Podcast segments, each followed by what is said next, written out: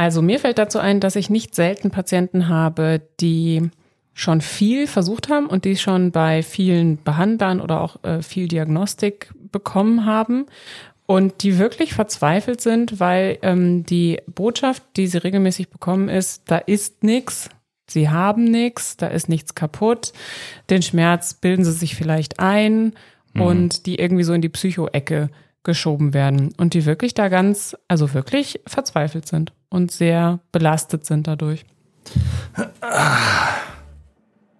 Herzlich willkommen da, wo es weh tut, eurem Podcast zu den Themen Orthopädie und Physiotherapie.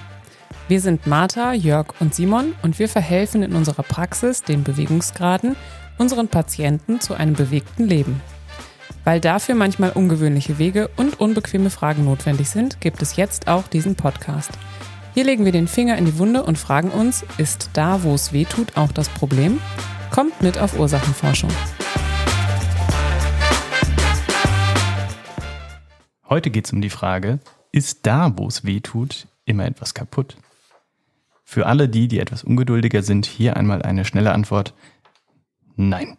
Und das war die Ultrakurzantwort. Etwas genauer könnte man das so formulieren. Ähm, die Schmerzen, die wir im Bewegungsapparat ebenso spüren, äh, die sind sehr vielfältig. Die weisen aber eben nicht immer auf Schaden hin. Schmerz ist immer etwas, was das Individuum eben wahrnimmt und dann interpretiert. Das heißt, es ist etwas, was reell ist, und zwar für jeden, der den Schmerz eben spürt, aber immer eine gewisse persönliche Konnotation ja, bedarf. Schmerzen werden unterschiedlich verarbeitet. Es gibt äh, Menschen, die eben sehr sensibel sind. Es gibt Menschen, die etwas weniger sensibel sind und eher so die Verdränger sind. Man müsste für sich selbst eben herausfinden, zu welcher Sorte man so jetzt eher gehört und sicher gibt es da auch noch Stufen dazwischen. Schmerzen können uns leiten, ähm, um eben beispielsweise Übungen oder eben Therapien zu führen. Und deshalb ist es etwas, was in der Therapielandschaft definitiv eben wichtig ist wahrzunehmen, aber vielleicht eben nicht nur das einzige Symptom, das wir behandeln sollten. Wie ist das Ganze denn bei euch so in der Praxis?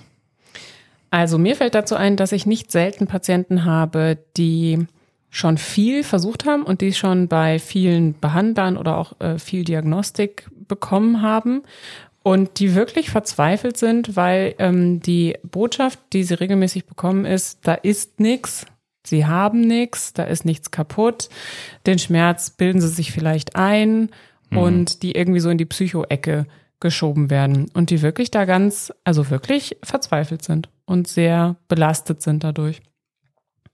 Durch den Schmerz jetzt oder eher durch das? Durch die Gesamtsituation. Die durch den Schmerz und durch das, sie werden in die Ecke geschoben. Und was ich da einfach immer wichtig finde, ist erstmal klar zu machen, es kann etwas wehtun, ohne dass etwas kaputt ist. Und ich finde auch klar zu machen, ähm, oder wichtig klar zu machen, dass es unterschiedliche, wir nennen das jetzt in der Fachsprache Schmerzverarbeitungstypen gibt. Im Patienten würde ich erklären, ähm, dass Schmerzen auf unterschiedliche Arten und Weisen interpretiert werden. Du sagtest vorhin, ne, also ein Schmerz ist immer abhängig oder ist immer eine Interpretationsleistung. Und um mal so ganz ähm, krass zu sprechen, sind quasi, ich, ich tue jetzt so, als gäbe es da schwarz-weiß, das gibt's aber so nicht, gibt's ähm, den Typ, Indianer kennt keinen Schmerz und es mhm. gibt den Typ, der bei einem Zwicken sofort große Panik und große Angst bekommt. So, dazwischen gibt's unfassbar viele Graustufen. Aber ich möchte mal sagen, alle haben recht. Absolut. Also Kurzform, wer Schmerz hat, hat Recht. Mhm, und mhm. ähm, das ist mir total wichtig. Ich kann dann gucken, welche tausend Gründe das haben kann. Aber wenn der Patient sagt, es ist ganz fürchterlich und es ist ganz schrecklich und es tut echt heftig weh und es zieht hier und es drückt dort und ich merke, wenn ich das bewege, dann zwickt es dort, hat er erstmal recht. Absolut. Ja, stimmt. Was mich an der Stelle interessiert, ähm, wie macht ihr denn den Patienten begreifbar, dass eben dort, wo Schmerz existiert, nicht immer etwas kaputt ist. Das ist ja nicht leicht zu das nicht gleich, äh, das nicht leicht zu, zu verstehen, oder nicht? Äh, wir haben doch so ein mechanisches Denken. Hm? Ja, total. Wir sehen uns, wir haben am Finger uns geschnitten, wir sehen die Wunde und deshalb tut's weh. Oder vielleicht auch nicht. Wie macht ihr das den Menschen begreifbar? Frage ich mich auch gerade, indem Also ich es genau so ausspreche. Dass Ja? da, wo es weh tut, nicht unbedingt was kaputt ist. Ja, und erkläre, es gibt äh, zahllose Mechanismen in unserem Körper, die ähm, zu Schmerzen führen oder die dazu führen, dass wir eine Schmerzwahrnehmung haben, die aber nicht unbedingt immer mit einer strukturellen Schädigung einhergehen. Hm. So. In der Folge vorher hast, glaube ich, du, Jörg, ja eben über das MRT gesprochen, also ähm, eine bildgeben, bildgebendes Verfahren und darüber gesprochen, dass also strukturelle Schäden, in dem Fall Bandscheibenvorfälle eben zu, zu finden waren bei unterschiedlichen Menschen, ähm, die aber gar keine Beschwerden gemacht haben. Ähm, witzig, dass du ausgerechnet das Beispiel nimmst, dachte ich nämlich gerade dran. Ich habe beim letzten Mal auch über meinen alten Chefarzt gesprochen in der Ausbildung und der sagte dann immer bei Bandscheibenvorfällen, die ja oben irgendwie an der Wirbelsäule sind und dann aber häufig Schmerzen zum Beispiel im Fuß machen, der sagte immer, oben wird telefoniert, unten klingelt's. ja, so und das ist das ist mein Ding, wo ich, wo man schon transportieren kann zu sagen, ja, aber die Ursache für diesen Schmerz, da wo es gerade klingelt, muss nicht heißen, dass jetzt an diesem Fuß irgendwas kaputt ist, weil das ist ganze anderthalb Meter weiter hoch oben ist das Problem. Nee, aber ähm, da in diesem Beispiel gibt's ja durchaus ein strukturelles Problem. Ja. Also es, es tut jetzt halt an einer anderen Stelle weh, als der Schaden ist, aber es ist ein Schaden da. Aber worüber wir gerade sprachen oder worauf du hinaus wolltest, Simon, war, glaube ich, dass es einfach auch Schmerzen gibt, ohne dass es einen strukturellen Schaden gibt.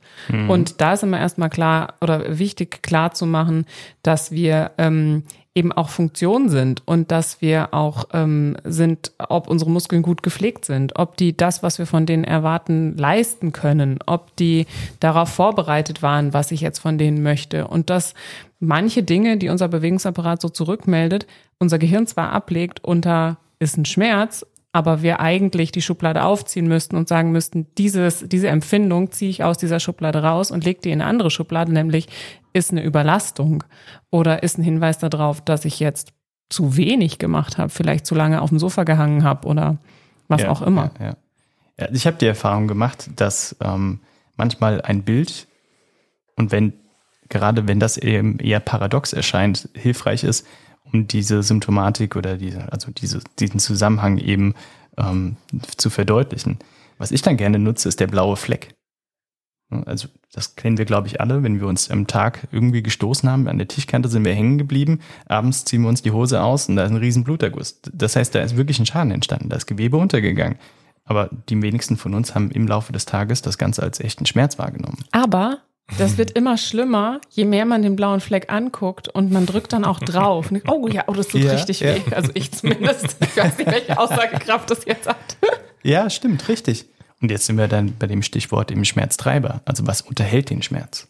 Und das ist nicht immer strukturell nur. Ja, wir könnten aber auch bei dem Thema sein, warum ihr beiden blaue Flecke kriegt und nichts davon mitbekommt. Ja? Die Frage ist, Jörg, nein, nein, nein, die Frage ist eine andere. Die Frage ist, warum du keine blauen Flecken kriegst in deinem Berufsalltag. Weil der Sessel, auf dem du sitzt, einfach irgendwie bequemer ist als die Matte, auf der wir liegen. Nur kein Neid. Ja, das ist es. Das stimmt.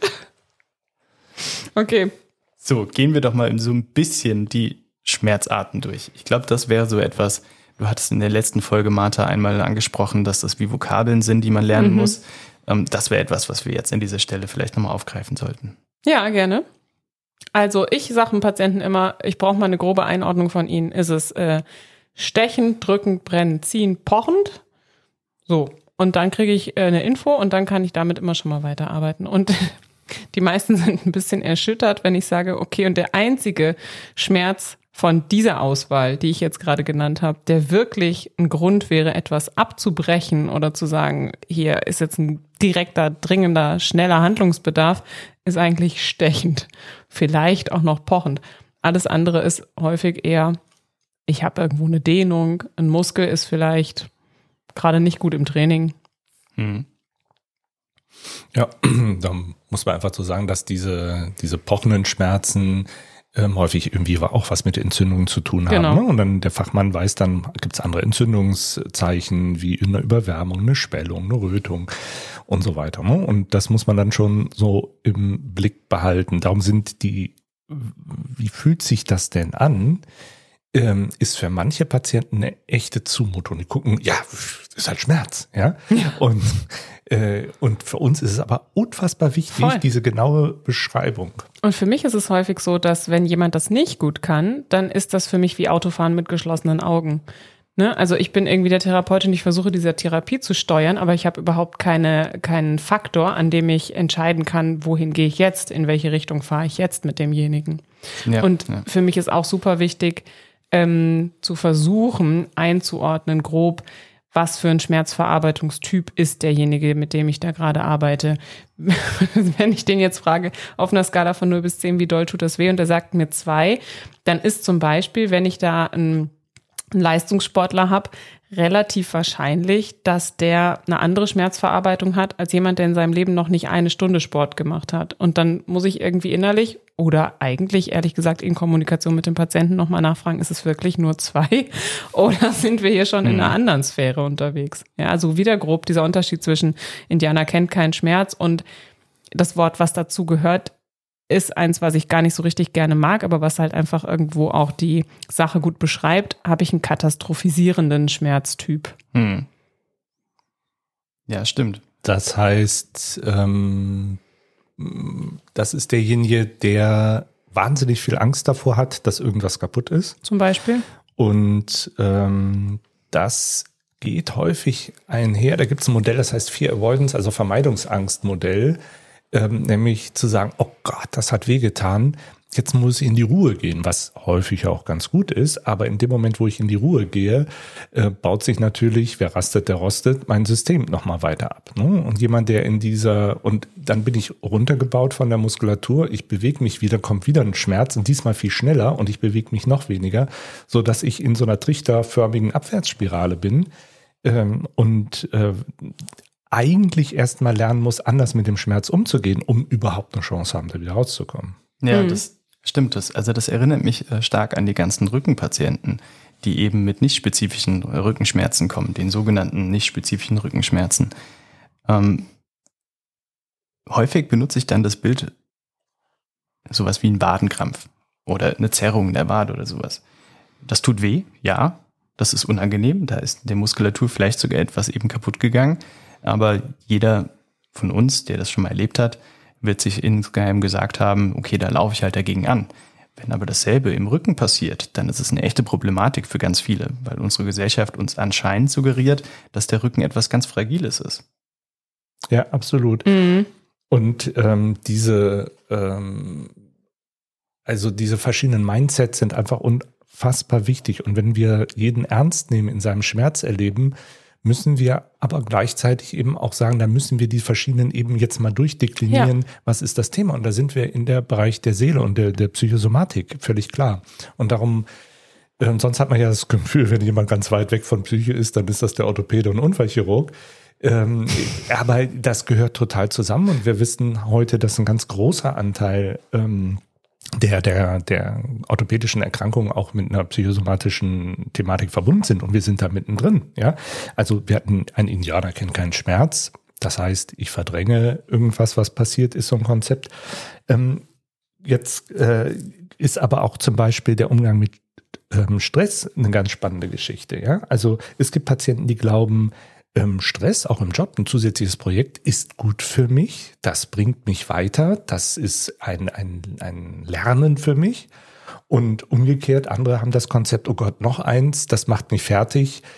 Das ist nicht auszuhalten. Ja, also diese, dieser ganze innere Umgang mit Belastungen oder mit dem, was ich erwarte, führt schon total zu unterschiedlichem Erleben. Was aber dann einfach auch für, also im Übertragenen, für körperliche Belastungen gilt. Genau. Ja, also äh, ich kann die Über Überzeugung haben, oh Gott, ich habe Rückenschmerzen, am besten ich lege mich ins Bett, was im Übrigen bis vor gar nicht so langer Zeit auch noch so gelehrt wurde. Man sollte sich besser ins Bett legen und Ruhe halten. Oder ich kann die Überzeugung haben, mh, ich gehe mal ein bisschen rein in die Bewegung, ich probiere mal achtsam aus, was mir gut tun könnte und ähm, mein Bewegungsapparat wird mich irgendwie schon leiten oder auch mein, mein Gefühl wird mich schon irgendwie leiten, äh, was jetzt gut ist für mich und was nicht gut ist. Jetzt haben wir darüber gesprochen, hm, welche Ursachen führen dazu, wie ich Schmerz erlebe. Damit es richtig schön kompliziert ist, ähm, geht es ja umgekehrt. Ich habe den Schmerz oder ich habe einen Schmerz erleben, was passiert denn dann? Ja, also für manche ist es so, dass sie bei ihnen Ängste angetriggert werden, Frustration, Depression.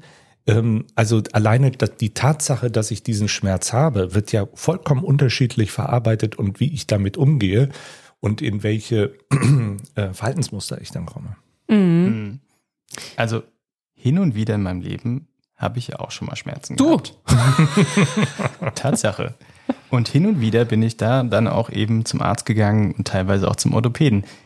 Ehrlich gesagt, der hat mich noch nie darauf angesprochen. Worauf so, genau? Ja, haben Sie gerade Stress oder wie empfinden Sie das oder wie ordnen Sie das ein? Naja, weil ja aber auch in, also äh, klar, aber ich glaube, in erster Linie ist natürlich auch die Aufgabe des Arztes immer abzuklären, brennt hier gerade was an.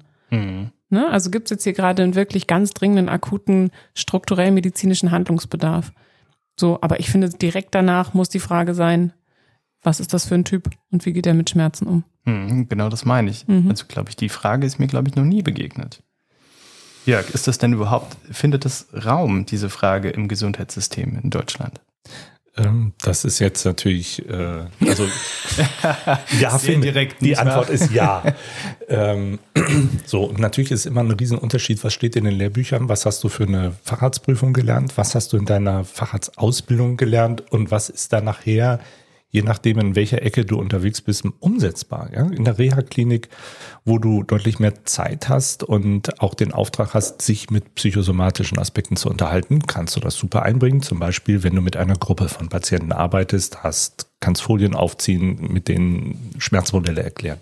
Versuch das mal in einer normalen orthopädischen Praxis, die im Fünf-Minuten-Takt funktionieren muss. Ja, ähm, da ist das so gut wie gar nicht möglich. Und da hat dann der, der Kassenorthopäde häufig Angst, wenn wirklich der Patient einmal tief atmet und sagt, dann will ich Ihnen mal erzählen, was in meiner Partnerschaft, zu Hause, mit den Kindern und so weiter äh, los ist. Ja, ähm, das ist, ähm, das ist schwierig von der Umsetzung, aber diese, das ist die Realität und diese ganzen Aspekte, sozialen Aspekte auch, der Druck, unter dem man steht, ja.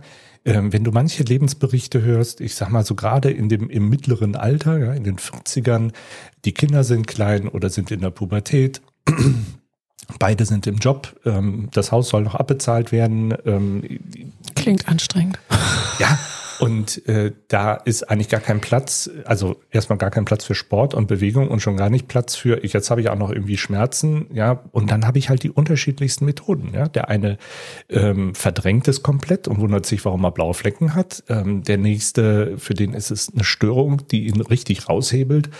Manche ziehen sich zurück und dann gibt's aber Probleme im sozialen System.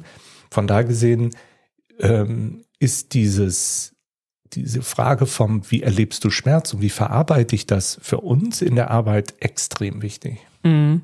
Ich habe kürzlich einen etwas reißerischen Begriff für das ge ge gelesen, das, was du jetzt beschrieben hast, was wie es häufig funktioniert oder wie es häufig läuft, nämlich, ähm, dass viele medizinische Anlaufstellen oder viele Anlaufstellen, ähm, an die ich mich wenden kann mit einem Problem im medizinischen Bereich, eher ein Reparaturbetrieb sind. Hm, ketzerisch. Ja, aber, das ist schon ja. ketzerisch, aber irgendwie finde ich, also ich bin ja ein großer Sprachfan und irgendwie finde ich, ähm, das beschreibt so ganz gut, ohne das ähm, respektlos meinen zu wollen. Ne? Also es ist einfach an vielen Stellen super notwendig, dass jemand in der Lage ist, sich ad hoc, notfallmäßig oder auch relativ akut, wenn nicht notfallmäßig, darum zu kümmern, dass Sachen im Griff bleiben und dass Dinge diagnostiziert werden und dass man irgendwie schnelle schnell wirkende Lösungen findet. Ja, das hat absolut seine Daseinsberechtigung. Aber für die Probleme, mit denen unsere Patienten uns ansprechen, ist das eben häufig nicht das Richtige. Und das ist eben immer die Frage, ist das Problem, das ich habe, an der Stelle, wo ich es platziere, jetzt gerade passend? Ja. Ich, jetzt ist ja die Frage, was kann das Gesundheitswesen abdecken und wo muss sich jeder selber drum kümmern, indem er zum ja. Beispiel sagt, ich höre mal diesen Podcast, weil ich mich dort fortbilden will. Mhm. Diese Frage, ein Indianer kennt keinen Schmerz zum Beispiel, hat sicherlich im Leben ganz viele Vorteile. Und jeder, der das gelernt hat, hat irgendwie auch gelernt, damit bin ich gut über die Runden gekommen. Und gerade wenn es eng wird, ist das sicherlich auch ein ganz gutes Notfallkonzept. Aber auf Dauer bin ich damit nicht achtsam. Ich passe nicht gut auf mich auf, weder seelisch noch körperlich. Aber wo kaue ich dem Patienten jetzt ein Ohr ab und äh, fange das Gespräch mit darüber an, wer von dem Patienten möchte darüber genau. überhaupt reden. Mhm. das ist halt auch, du kannst da als Therapeut auch schnell übergriffig sein. Ja, wenn du, was steht es mir zu, jemandem zu sagen, das ist ein falsches Konzept. Wichtig ist mir klar zu machen, weil du dieses Konzept hast, passiert das und das. Und da hast du das und das nicht gemerkt. Da hattest du wieder viel zu viel gehoben, ähm, weil natürlich das Kind im Maxikosi oder der junge Welpe mit sechs Kilo, der muss noch die Treppen hochgetragen werden oder welche Gründe auch immer. Das ist in Ordnung, ich verstehe das, ich stelle mich da auch nicht drüber, aber wichtig ist, dass du Patient verstehst, warum machst du das, mit welchem Konzept arbeitest du. Und da ist ein Stück, glaube ich, Eigenverantwortung, sich damit auseinanderzusetzen, mit welchem Konzept bin ich unterwegs und was tue ich dort. Mhm, absolut. Also ich muss das als Patient quasi auch wollen, gerade in dem Moment. Und das muss das, das mm, der Lösungsansatz sein, der gerade zu meinem, zu meinem Lebensumstand irgendwie auch passt, glaube ich. Was ich auch nochmal ähm, wichtig finde anzusprechen, ist, ist, ich muss als Therapeut auch in der Lage sein, darauf zu reagieren und diesen Themen einen Raum zu geben. Ne? Also wir sind ja häufig als, ähm, ich weiß nicht, wie das bei Ärzten ist, aber als Physiotherapeuten, ich empfinde mich zumindest so sehr sozialisiert als der gute Therapeut, der jetzt ähm, bald und schnell die Schmerzen wegmacht, ne? was dann häufig auch nicht geht, wenn ich sage, na ja, es macht Sinn, sich mal damit auseinanderzusetzen, was für ein Schmerzverarbeitungstyp man ist.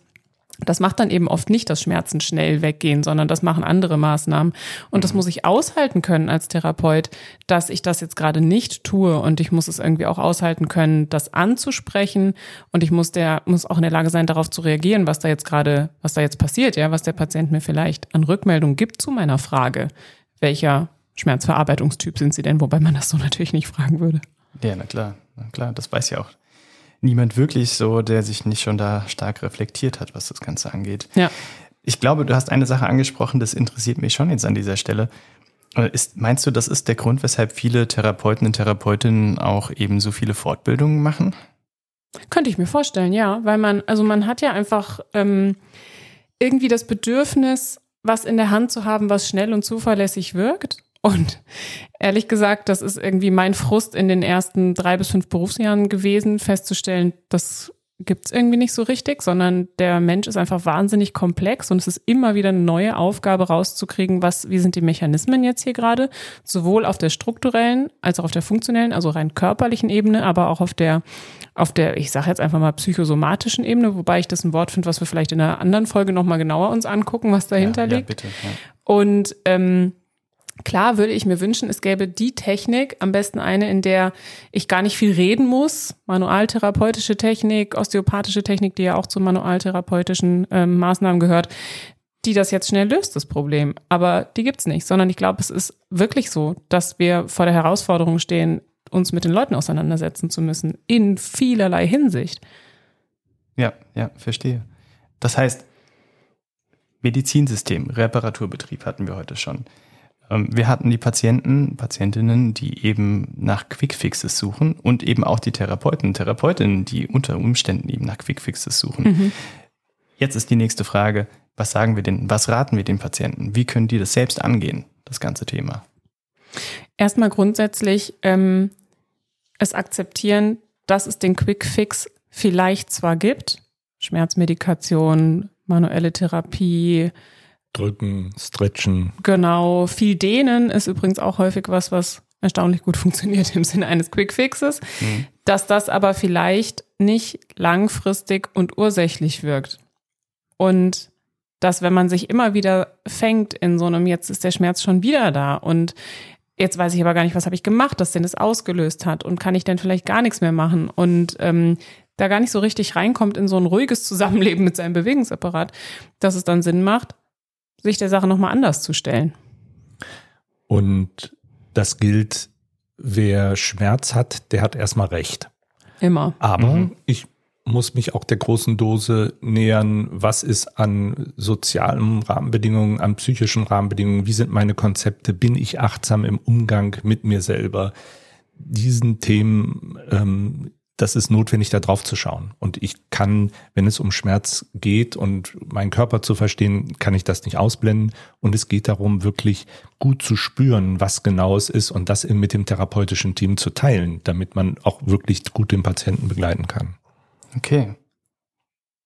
Wir sind ja gerade schon so ein bisschen am Zusammenfassen. Dann würde ich das ganz gerne auch einfach mal rund machen, das Ganze. Dann fasse ich einmal zusammen. Schmerzen des Bewegungsapparates haben eine große Aussagefähigkeit. Nicht wahr? Nur eben nicht immer nach dem Motto, hier ist etwas kaputt. Ähm, wir müssen also lernen, Schmerzen gut einzusortieren und vor allem auch lernen, wie wir eben typischerweise mit Schmerzen umgehen, ob wir jetzt eher ängstlich sind, eher die Verdränger sind oder ähnliches. Und dann noch einmal ganz wichtig hier, glaube, das ist das dritte oder vierte Mal, dass wir das wiederholen, aber das ist ganz wichtig. Schmerz ist immer eine Interpretationsleistung. Das heißt, es ist etwas, was gefärbt ist. Es ist etwas, was subjektiv ist. Und das bedeutet nie, dass es eben eingebildet ist, sondern Schmerz ist immer real. Habt ihr noch was zu ergänzen, ihr beiden? nee, ich bin äh, geplättet. Nein, das war super. Nein? Alles klar. Dann vielen Dank.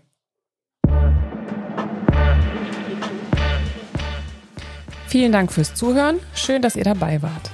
Quellen und weitere Infos findet ihr in den Show Notes. Uns und unsere Praxis, die Bewegungsgrade, findet ihr im Netz oder auch auf Instagram oder Facebook. Habt ihr Fragen, Wünsche oder Anregungen? Dann schreibt uns eine E-Mail an podcast.bewegungsgrade.de.